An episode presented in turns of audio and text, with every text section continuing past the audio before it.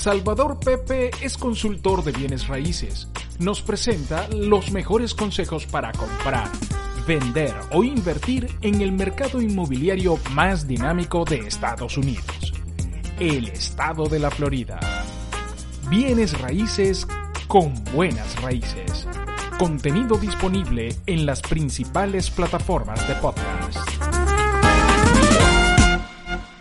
Bueno, y aquí comenzamos. Hoy nos vamos a dedicar a, le vamos a dedicar este segmento a esa gente que es toda atorada, que cree que sabe todo y entonces dicen, ah, pero yo no necesito un, un corredor de bienes raíces, yo me voy a ir a, yo me voy a comprar esa propiedad. Además se la voy a comprar, dice, eh, for sale by owner. Ah, el mismito dueño es el que me la va a vender. Yo lo voy a hacer eh, face to face aquí con el dueño, de dueño a dueño. Búscate y me voy a quitar todo y que el dueño me baje la comisión que se iba a ganar el, el, el realtor. Búscate, búscate un, un tutorial de YouTube. ¿Cómo comprar una casa en Estados Unidos? Búscatelo ahí, que eso, eso, lo, eso lo podemos hacer nosotros solos. Mira, yo lo he hecho. Yo allá en, en, en Cabima compré tres casitas. Y entonces, entonces meten la pata. Esto va dedicado a esos que ya metieron la pata, que dijeron, wow. Y a los que todavía no la han metido para salvarlos de meter que la la, metan, pata. de que la metan. Entonces, aquí está el señor Salvador Pepe con nosotros. Muy buenos días, Salvador. Feliz día, Lucía. Un abrazo, Frank. Un abrazo. Encantado de estar aquí. Eh, ya casi mediodía. Ciertamente estamos despiertos a las 4 de la mañana hoy.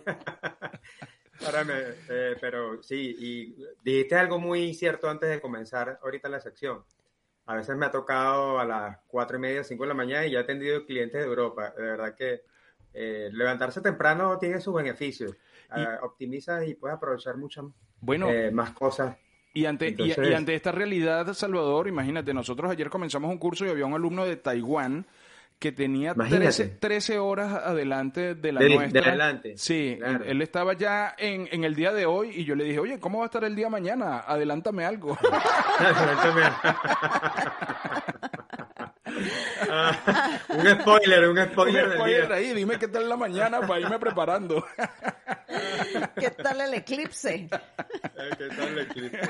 Bueno, mira, eh, Lucía dijo algo muy importante ahorita. A veces la gente cree que eh, el no tener un agente en raíces que lo ayude eh, con un tutorial de YouTube eh, realmente se va a ahorrar dinero, más que todo un comprador. Y el comprador más bien es el que necesita aún más a un corredor de raíces porque lo puede ayudar a no cometer errores y más si son y, más si es por primera vez.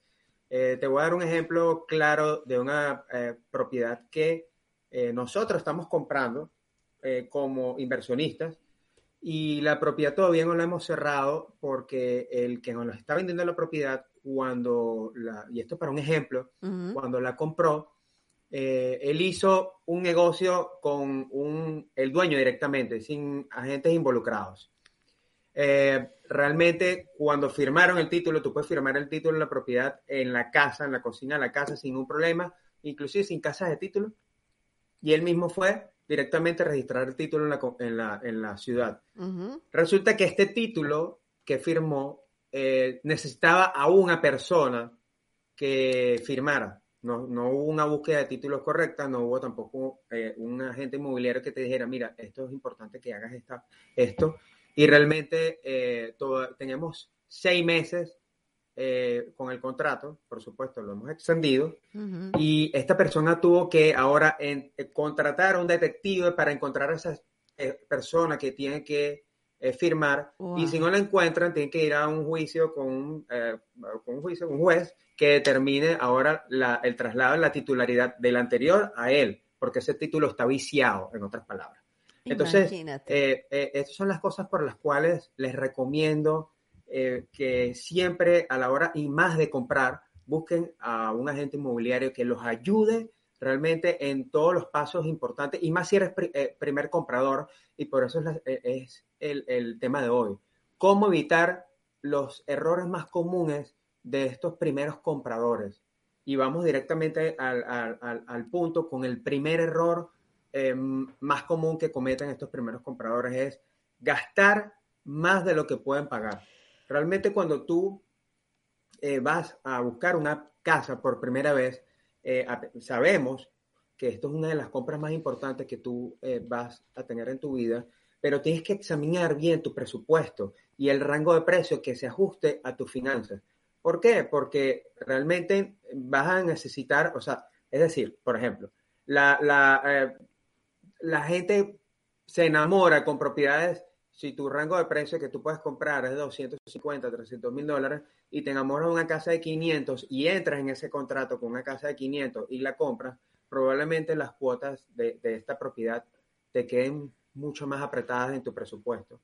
Claro. Y, eso es, a la larga, puede transformarse más allá de, aquel, de lograr aquel sueño de, de tu primera casa puede transformarse en una pesadilla financiera y no queremos eso. Claro. O a lo mejor eh, eh, terminas hasta perdiendo la propiedad porque no el dinero no te alcanza para pagar las, las cuotas al banco. Es que uno siempre piensa en, comprar la casa de sus sueños en lugar de comprar la casa de sus realidades. O sea, decir, bueno, la mía... ese es el punto. Me gustaría tener piscina y, hacer match. ¿Cómo, perdón? Con las dos. Ah, exacto, exacto. Puedes hacer match con las dos. Puedes hacer comprar una casa de tus sueños que haga que esté en, base a la casa de tu realidad. Eso puedes encontrarlo, ciertamente. Claro, claro. Sí, porque uno se pone, yo, tú dices, bueno, una piscinita, te, imaginas, mi amor, una piscinita ahí donde podamos tomarnos el whiskycito, el lugar para meter el bote, ese, eso está ahí. Y entonces, bueno, te, te dibujas tu casa de 500 mil dólares pero tienes un presupuesto para una casa de 320 mil. Entonces, te, bueno, te echas ahí ese... una regla de oro, una regla de oro, Frank, es que eh, se recomendaría que el pago de la, de la, hipoteca, que incluye seguro, hipoteca e impuestos, eh, e intereses, por supuesto, no exceda más del 28% de tu presupuesto eh, bruto mensual. Entonces ya ahí es, como para tener una, idea. Claro, Debería o, sea, ser... o sea que si tú te ganas 10, ponle, vamos a cerrarlo fácil, 10 mil dólares. Si tú te ganas 10 mil dólares al mes, no deberías pasar de 2.800 lo que pagas de renta o lo que pagas de mortgage. Es, la recomendación, Lucía. Es la recomendación. Maravilloso. Tal cual. Si ganas 10 mil dólares al mes, no debería pasar más de 2.800 dólares al mes en pago de hipoteca, intereses, seguros y, e impuestos. Perfecto.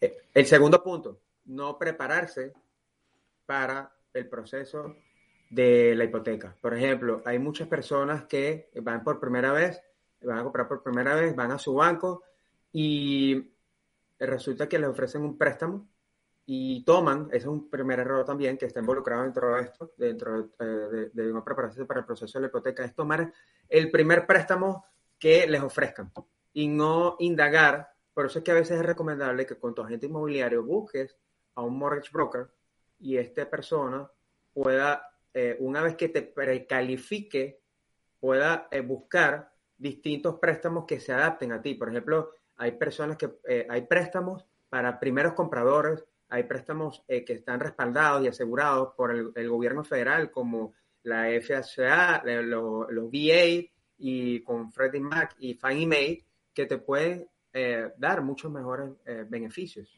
Y toman a veces mucho más papeleo, pero realmente las condiciones son mucho mejores para, para, para los, estos, los que están buscando, los primeros compradores. Y realmente es importante que en este proceso de, de, buscar la hipoteca puedas tener la radiografía completa de tu situación financiera, es decir, cuánto está tu credit score o el registro de tu crédito. Sabemos a las personas que viven fuera de los Estados Unidos que aquí todo se mide financieramente por tu registro de crédito, que va de los bajos 400 hasta muy altos 800, y realmente se considera una persona saludablemente eh, sana, del punto, vale la redundancia, eh, desde el punto de vista financiero, con un crédito eh, superior a 650, cuando los bancos empiezan a considerar a una persona, ok, está bien, es un crédito bueno, fair, según lo que, los, los, expertos, y por supuesto todo lo que vaya de ahí hacia arriba ayuda. No quiere decir que no te vayan a dar una hipoteca si estás por los 600, 620, puede ser que entre los 600 650, por ejemplo, te vayan a pedir muchos más papeles que documentar para soportar el préstamo y tal vez las condiciones eh, por ejemplo, un interés no sería un interés eh, que tenemos ahorita, que es la tasa que está rondando el, el 3, el 4%, probablemente tengas un interés un poquito más alto y tienes que dar un poco más de abono, porque los bancos lo que están buscando es protegerse en ese sentido.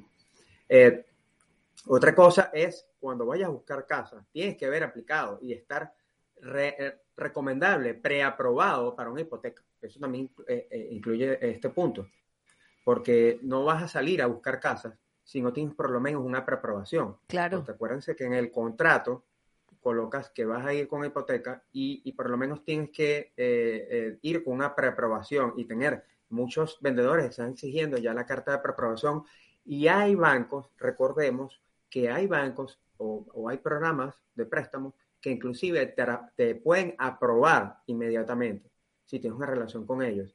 Entonces es mucho mejor y te ayuda como poder de negociación el tener ya una aprobación involucrada, eh, ya cuando baja el contrato. ¿Me claro. Sí, sí, totalmente. O sea que antes, o sea, no, no sirve de nada que salgas a buscar una propiedad cuando no estás calificado para comprar, o sea, no tienes las características para que el banco te apruebe o no tienes las características, no tienes el dinero y, y, estás diciendo, wow, oye, sí, yo pensé que esto era diferente. No, mira, tómate tu tiempo, para que vayas a la fija y así estés preparado. Bueno, correcto, correcto. el, tercer error que tiene que ver con ah. el anterior es confundir precalificación con preaprobación. Son dos cosas totalmente distintas y esto es, como decimos en Venezuela, una conchita de mango. Okay. ¿Por qué? Porque te puedes eh, resbalar en el proceso. ¿Qué quiere decir esto? La precalificación es cuando tú vas al banco, te sientas y puedes ya determinar, te pueden dar un estimado eh, de la cantidad que te pudieran prestar según tu eh, radiografía financiera. Bien, ahora, eso es muy distinto a que estés preaprobado. Hasta ese momento estás precalificado, ya sabes. Ah, bueno, mira, ya tú puedes calificar a, eh, mira, puedes comprarte una casa de 300 mil dólares o de 350 o de 500, buenísimo. Pero todavía no tienes una aprobación, una preaprobación y menos una aprobación. Entonces, eh, al no tener la preaprobación, la preaprobación es cuando ya el banco te da una carta y es una, eh, eh, un documento condicional a, que te van a dar un préstamo, pero que va a haber una petición de documentos en el interín, cuando el primer paso es la carta. Luego va a haber el contrato. Y cuando estás, estás bajo contrato, en la compra de la propiedad, ahí es donde el banco empieza a pedirte documento y va definitivamente a aprobar o no ese préstamo. Claro. Entonces, siempre, siempre, siempre, el primer paso es precalifícate eh, y ya vamos a hablar con tiempo, ya vamos a hablar más adelante de otro error común que cometen los primeros compradores, te precalificas con tiempo, luego vas, empiezas a ver casas y eh, antes de ir a un contrato es preaprobarte. Ya cuando vas a contrato estás preaprobado, es decir, que tienes esta carta que te dice, eh, nosotros, eh, banco ABC, Bank, estamos dispuestos a prestarle a esta persona, a este primer comprador, por este monto bajo estas condiciones. Perfecto, listo. Claro. ya es como, es como una carta de intención. Exacto. Es, eso, es una cosa, eso es como cuando vas y presentas un examen en, la universidad y te dices, bueno, estás podrías calificar, puedes calificar para el programa de becas y entonces, pero te metes con otro poco de gente y después te dicen, ah, no, pero no, no tienes la beca. Y o aquí, o sí tienes la beca y toma aquí esta cartica que es la que ya tienes la beca. Más o menos es Correcto, correcto. Bueno, es, es una buena analogía. El cuarto error más común es omitir la inspección de la propiedad. Digamos que ya estás preaprobado, tienes el contrato de la unidad, y omites la inspección. Esto es un error garrafal, es un error que no eh, eh, eh, recomiendo realmente, a pesar de que estamos en un mercado de vendedores, eso no, no evadir, no pasar, saltar esto que es tan importante. ¿Por qué? Porque es un gasto adicional que tienes que tomar, por supuesto, pero la propiedad, a veces cuando entramos, oye, qué linda la propiedad. Esto es otro error que vamos a hablar más adelante, es no tener una conexión emocional con la propiedad. Cuando vayamos a ver la propiedad, ok, está muy linda y todo, pero vamos a ver qué hay aquí que pueda afectarnos a nosotros financieramente. ¿En qué sentido? Si la propiedad puede estar muy bien cosméticamente, pero de repente el aire acondicionado está mal, en mal estado, o tiene una vida útil muy corta y, y, está a punto ya de caducar. El techo, por ejemplo, que son, es muy importante. Eh, eh, y bueno, las inspecciones, hay eh, distintos tipos de inspecciones, pero por ejemplo, el, el four point, que es la inspección de cuatro puntos, te va a decir lo que es el techo, lo que es la parte eléctrica, y las bases la propiedad. O sea, te va, te va a dar mucha información de cómo está la propiedad físicamente. ¿Por qué? Porque te va, si tú compras la propiedad sin hacer la inspección, luego cuando la propiedad pase de tu lado, ahí te vas a dar cuenta, oye, está goteando el techo.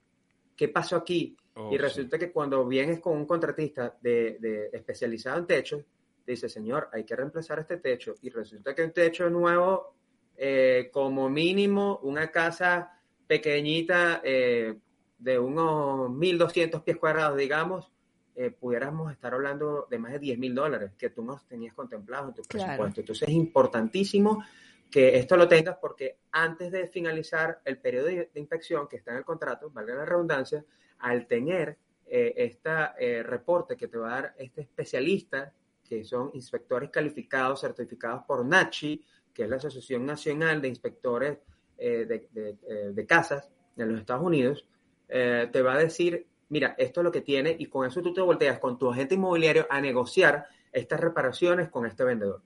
Bien, ¿Listo? Perfectamente. Listo. Perfecto. Seguimos al próximo error y aquí vamos a la mitad de los, de, de, de los 10.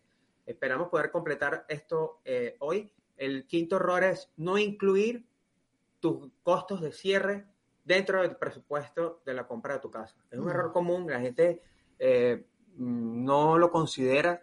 Eh, tienen que saber que cuando tú vas a comprar o vender una propiedad, siempre se originan gastos de cierre que involucran es, eh, por ejemplo, entre otros, es el, la- el Lean Search, que es la búsqueda de, eh, eh, digamos que en el título de la propiedad hayan eh, indicadores de que la propiedad tiene un gravamen, un gravamen básicamente, esa es la palabra. Lean es gravamen en, en, en inglés y, por ejemplo, un gravamen que puede ocurrir es que en algún momento eh, el link sí más común que van a encontrar es una hipoteca, pero hay otros links que pueden, eh, se pueden ver, por ejemplo, como que en algún momento el vendedor que que tiene- que está vendiendo la casa, valga la redundancia, eh, hizo un contrato con alguien y no le pagó. Y realmente este contratista puso el link sobre el título de propiedad de tal manera que si en algún momento esta persona va a vender, eh, eh, eh, aparezca y en la venta ya le paguen. Entonces,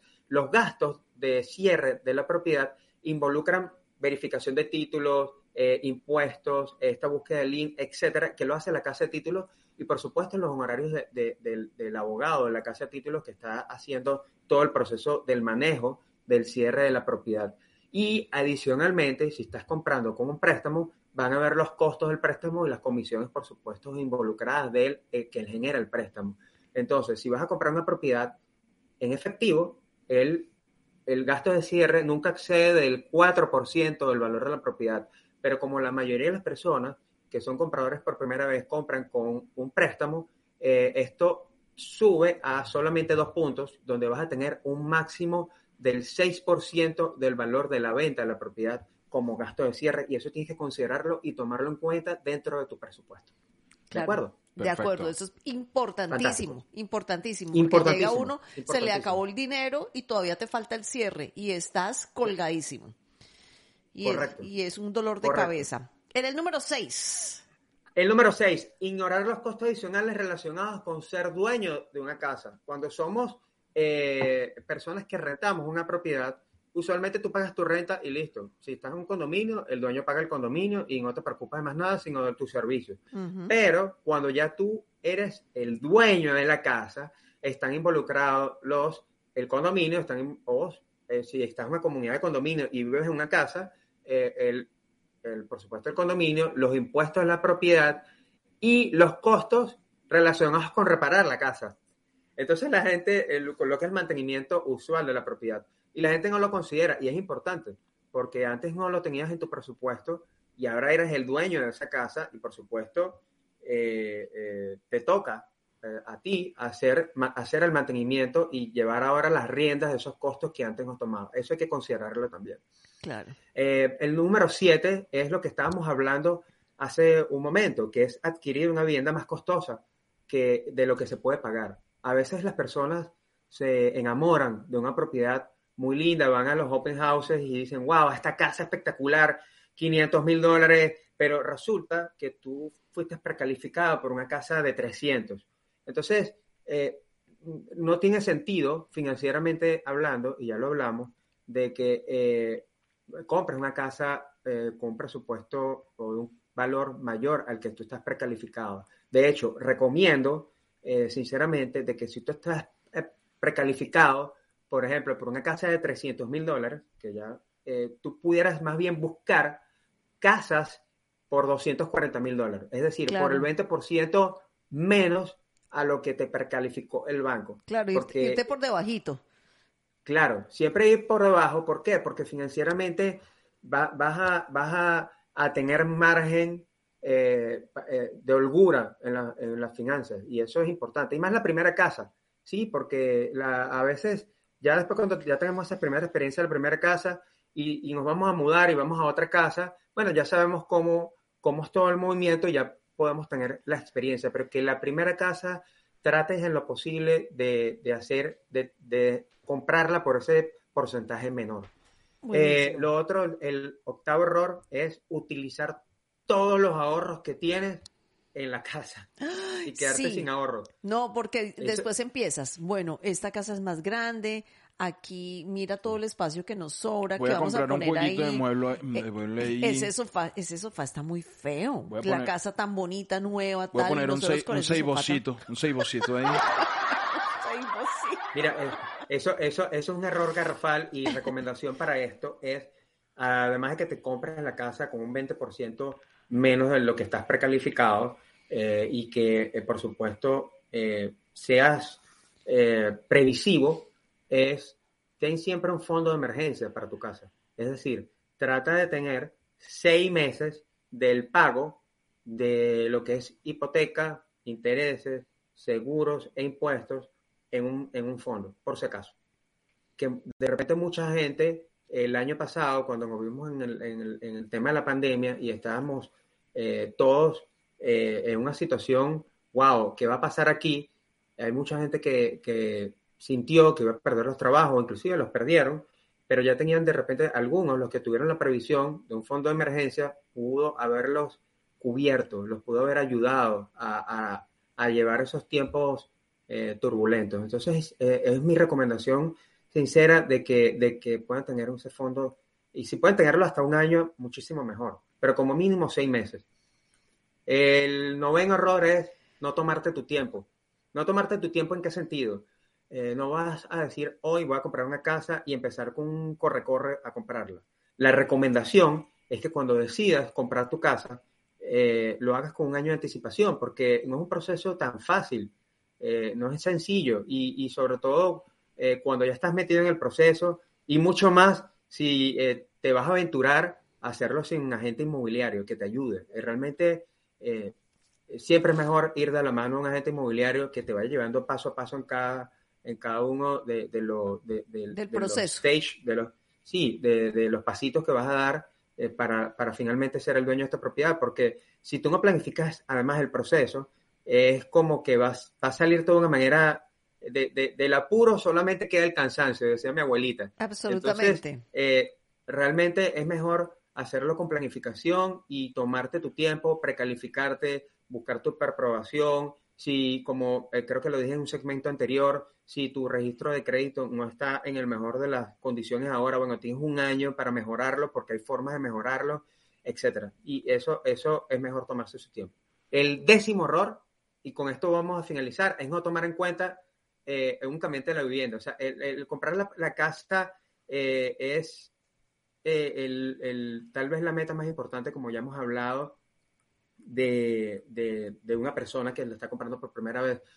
en este sentido, lo que quiero decir es que nunca te tengas una conexión muy emocional con la, con la casa. eh, recomiendo inclusive a aquellas personas que quieren comprar por primera vez, es que eh, y vayan al vecindario, vayan a la zona donde quieren vivir eh, y si, por ejemplo, estás, estás siendo trasladado, estás mudándote de una ciudad a otra y no la conoces bien, la recomendación es que vivas por un tiempo rentado en esa zona para ver si te gusta realmente. Porque una vez que ya tú compras esa casa, eh, eh, puede ser que la casa sea está muy linda, sea la casa que es de tus sueños, es la, es la práctica, pero realmente la comunidad donde tú estás no te vas a sentir cómodo. Entonces, en este sentido, es importantísimo que consideres, eh, eh, vayas a, esa casa en horarios, por ejemplo, un fin de semana, vayas en la noche, inclusive una, una recomendación, si llueve muchísimo, por ejemplo, como estamos en estos días de mucha lluvia, mucho viento y nublado, vayas un día después de un chaparrón.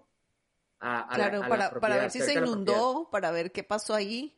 Porque exactamente, de repente, eh, bueno, ya en los registros públicos se puede ver cuál es la condición de FIMA eh, FIMA es la eh, organización eh, o el, ente federal aquí en los Estados Unidos que habla de los riesgos y que puede decir el factor de inundación de una, de una casa, pero es mucho mejor corroborarlo por tu cuenta.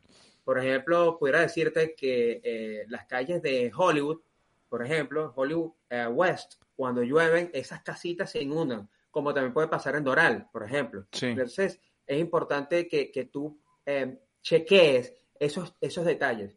Entonces, eh, estos son los 10 errores que tal vez recomiendo que si con, con mucha, eh, con de la mano de una persona experta en bienes raíces, un buen agente inmobiliario, estoy seguro que puedes evitarlos y puedes eh, comprar con éxito y con felicidad tu primera casa. Entonces, realmente mm, son fáciles de prever, son fáciles de prever y de evitar y bueno. Eh, y, te, evitan dolores de cabeza. Y que evitan dolores de em, cabeza. Eh, bueno, te va a hacer el proceso muchísimo más amable, más feliz. Yo, yo soy una que, que, tengo como filosofía. O sea, si yo no soy especialista en eso, pues busco un especialista, porque eh, para eso estudió el especialista, para eso se hizo especialista.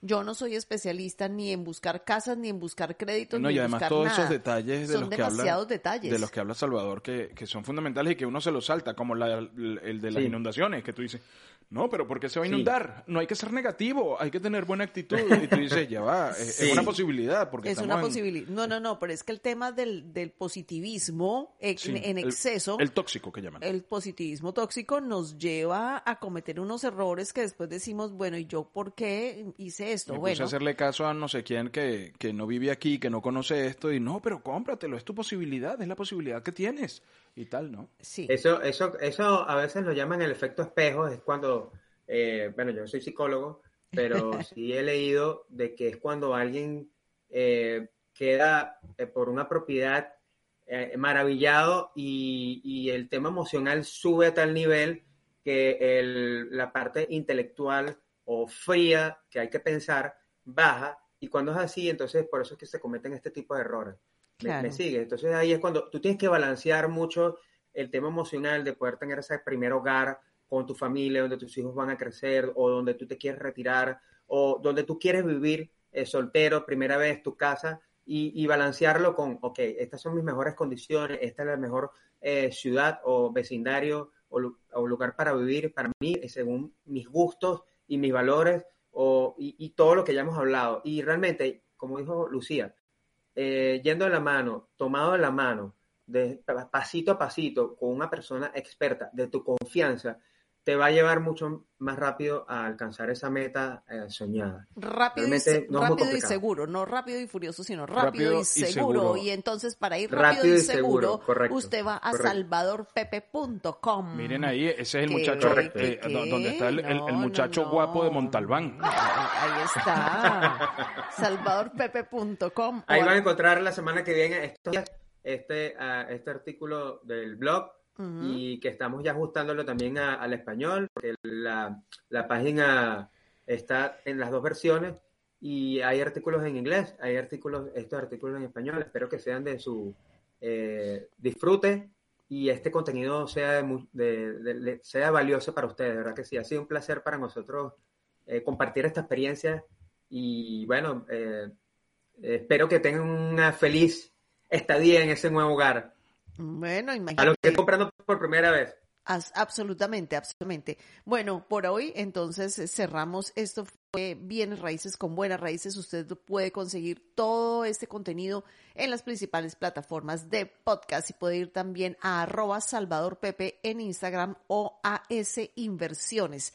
También puede conseguirlos Además que ahí ponen, ahí ponen artículos y ponen información sumamente interesante. en las cuentas de Instagram. Si usted está viendo, de repente está viendo lo que está haciendo el vecino y todo aquello, eh, eh, ahí se le, se le aparece, está chismeando al vecino tal, o, o, aquella muchacha que ejercicios y tal. En ese momento tú te encuentras ahí a Salvador Pepe con un muy buen artículo y, y tú dices, oye, me voy a detener aquí un momento. Por supuesto. Como ayer, ayer colocamos el, antes de terminar, Florida, la decimoquinta economía más grande del mundo, superando a México. Eh, y, si fuera un país independiente, fuera la decimoquinta economía a nivel mundial por Producto Interno Bruto. Esto es fenomenal. Ayer lo colocamos en, en Instagram como un screenshot, como una foto que vimos en un artículo de una revista. Fascinante. Eh, cada día más maravillados de vivir en este estado. Lo es. Próspero. Lo es. a, mí, y apenas el principio. A nosotros nos pasó. Lo mejor está por venir. Fuimos hace un par de semanas a Tampa y nos quedamos maravillados con. O sea, es otra cosa. Otra cosa. Y estamos dentro del mismo estado. Bueno, imagínate, Sarasota. A mí me, a mí me encanta. Me encanta Sarasota, pero creo que esta vez, ya yo había ido hace muchísimos años, pero esta vez lo recorrimos y disfrutamos realmente todo lo que tiene Sarasota, eh, Clearwater. Em, eh, bueno, hay, zonas espectaculares en toda esa área y todo Florida. Está, hay agua por todas partes. tienes la costa ahí, es la península. Claro. Entonces, mm, Imagínense Para venir a invertir nos gusta el mar, ah. eh, podemos invertir. Y la gente dice, ay, no, Miami. No, pero si tú eres inversionista y necesitas una propiedad, no necesariamente tiene que ser en Miami. Bueno, si tú, quieres, si tú quieres, tienes el dinero, lo puedes hacer y puede quieres ser en hacerlo, Miami, probablemente puede ser en Miami. Pero si puedes ir así hasta aquí, que hay unas casas espectaculares. Que, que en sí está aquí. Bueno, mejor dicho, no hablemos más porque me... me, No. Salvadorpepe.com. Salvador Pepe. Bendiciones a todos. Feliz semana. Nos vemos el jueves que viene. Un abrazo. Cuídate. Igualmente. Salvador, Pepe es consultor de bienes raíces.